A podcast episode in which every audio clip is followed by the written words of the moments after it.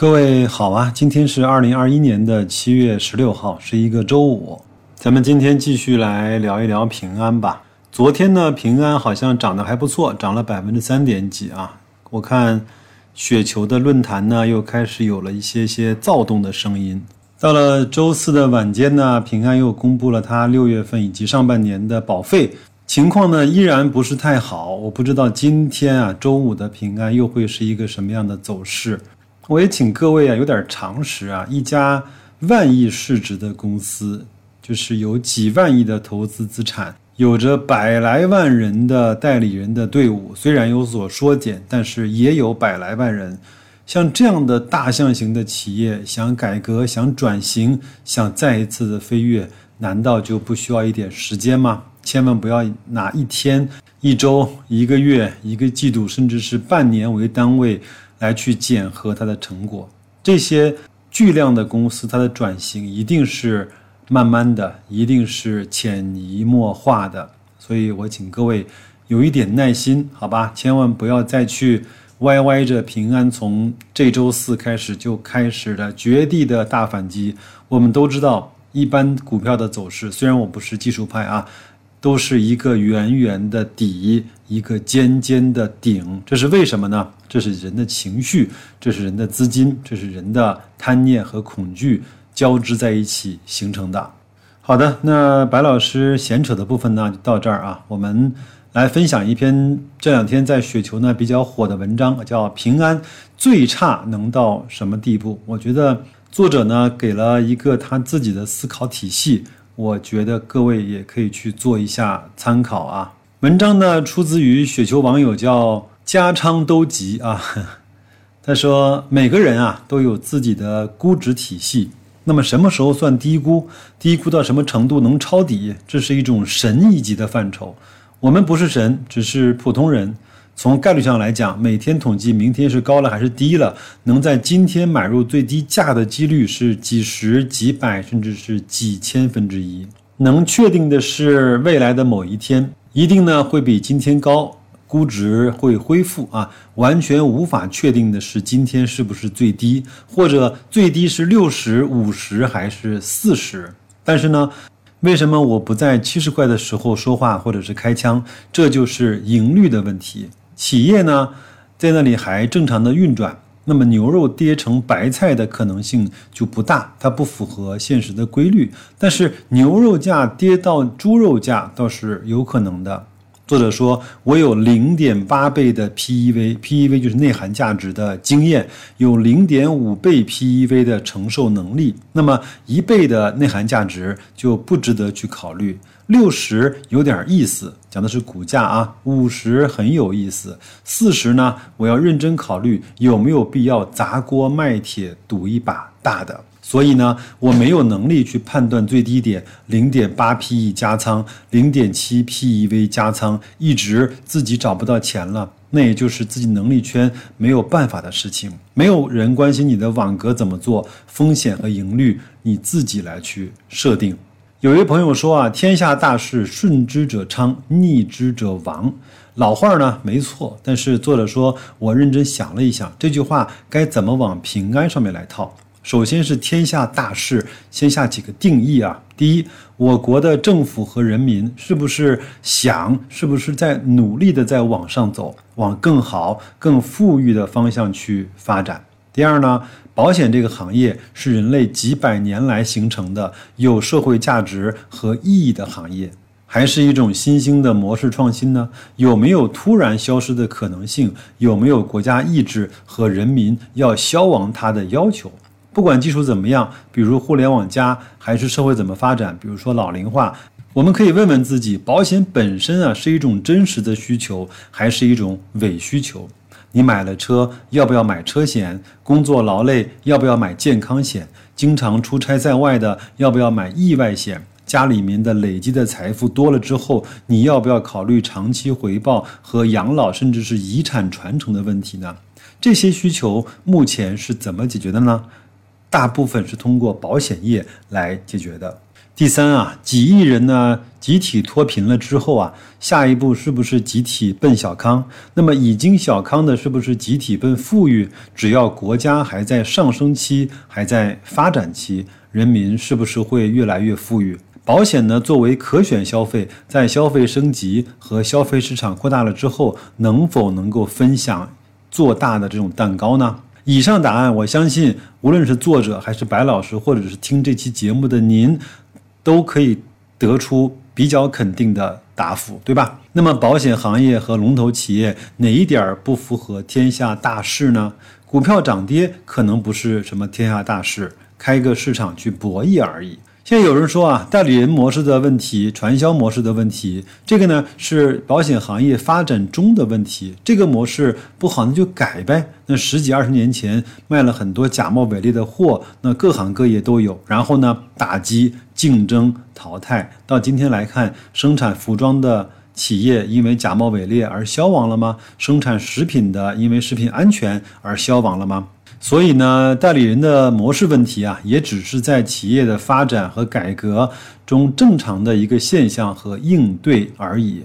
我看这个行业呢，并不会因此而垮掉，反而会因为整个行业都认可而主动去调整和改革，带来新的发展空间。最后啊，我们来看看这个题目，叫“平安最差能够差到什么地步”。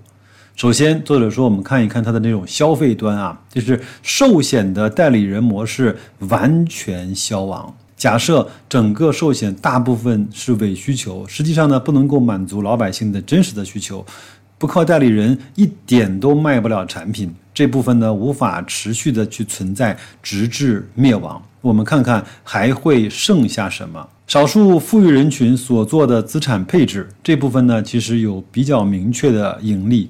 第二呢，就是庞大的代理人岗位消失，只留下少量的优秀人才，变身为专业的理财咨询顾问。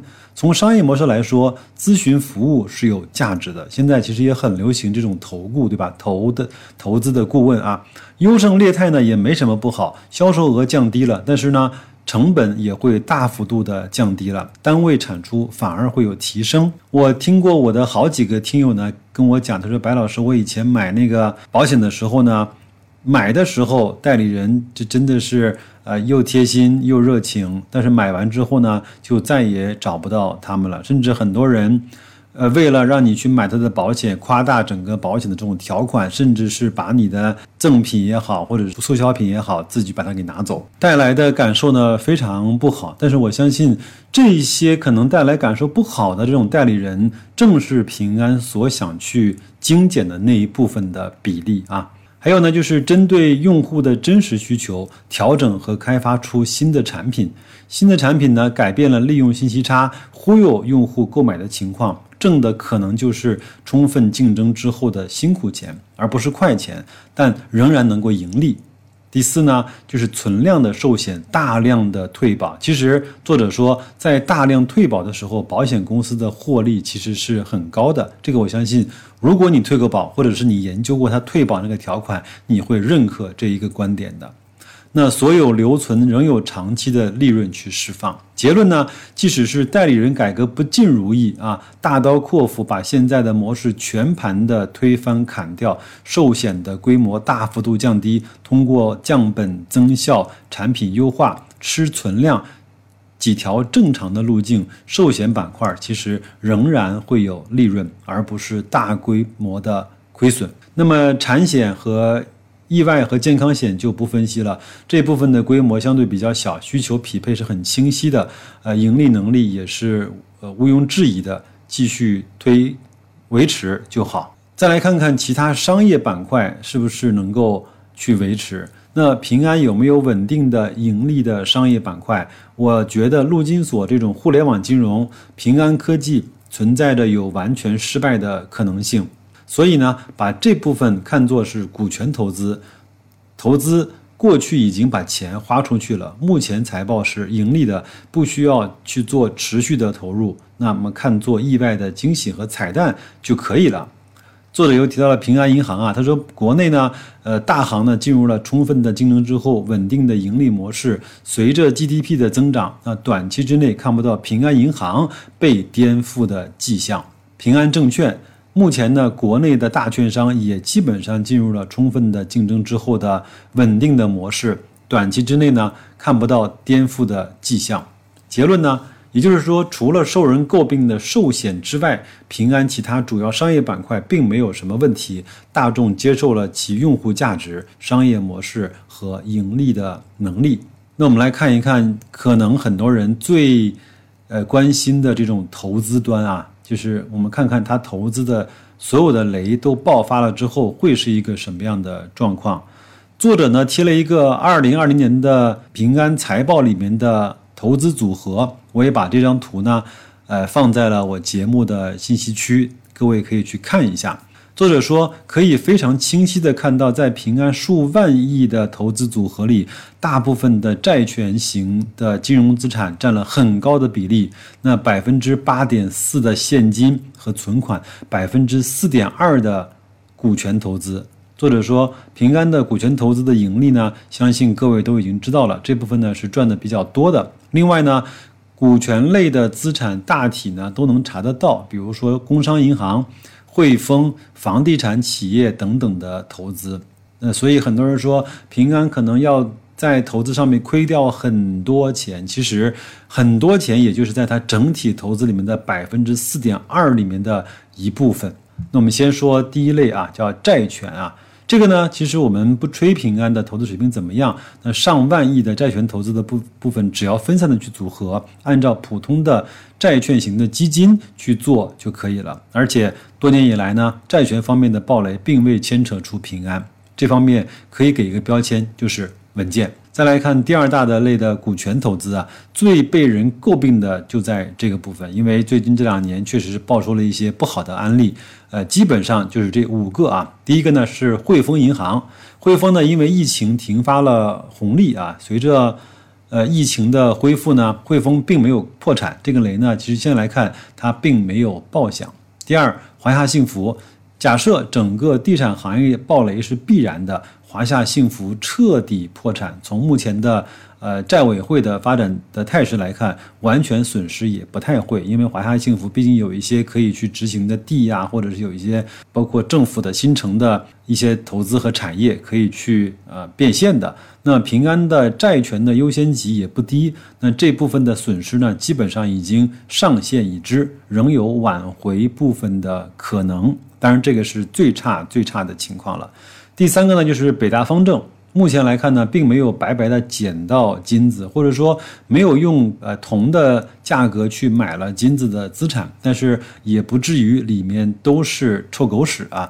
里面涉及的方面呢，有方方正的证券、北大的医疗以及多个的商业板块。除非平安派进去的人去瞎搞，否则怎么都能够打捞出来一些有价值的东西。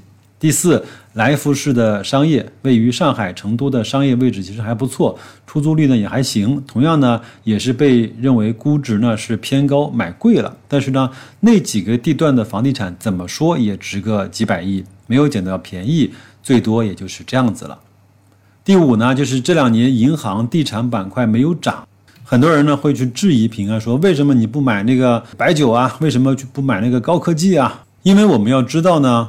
平安它有一套它自己的这种精算的体系，它本来就是，呃，确保能够在百分之五的投资收益的预期。那银行、地产现在来看分红啊，平均下来也超过百分之五了。投资理念不同，包括你的资金的规模也不同，所以这个呢，并不能够算是雷吧。只不过，呃，没有大家所意料中的或者说预期中的惊喜而已。所以这几个案例呢，摊开来看。风险最大的就是华夏幸福和北大方正。我们假设完全损失，好吧，一分钱也拿不回来，那么大概是一千亿的规模。然后呢，从今年一千四百亿的利润里面去计提，那这样的话，相比呢，周期股吃三年毁三年，平安投资端大幅度的暴雷，当年的利润大幅度下降，也还有数百亿的利润，暂时看不到破产或者是退市的可能。最后呢，我们也听到一些保险代理人呢说今年的寿险不好卖了，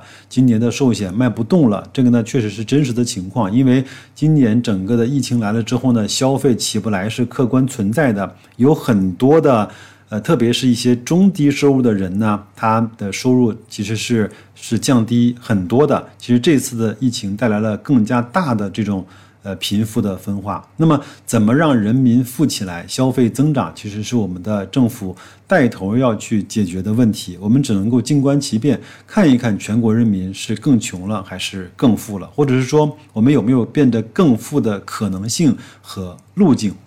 但是呢，这句话并不意味着整个行业会消亡，企业会破产。我们在过去的十年，每天都能够听到不同行业的销售说着。类似的话，今年生意不好做了，今年的项目不好签了，今年的业绩指标太高了。但是实际结果呢，是大部分的年份销售都能够完成任务，并且能够拿到奖金。难的只是对销售的高要求持续的在提高罢了。这个呢，白老师讲一句，我们公司的每一个销售人员在年初拿到。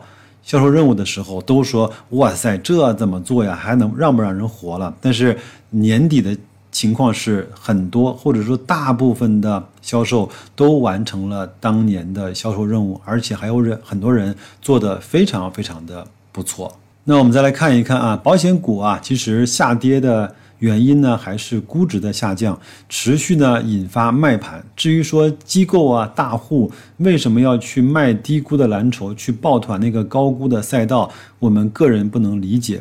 你想想看，利用资金和信息的优势去追求绝对的收益，我们如果要有这个条件，我们大概率也会这么玩。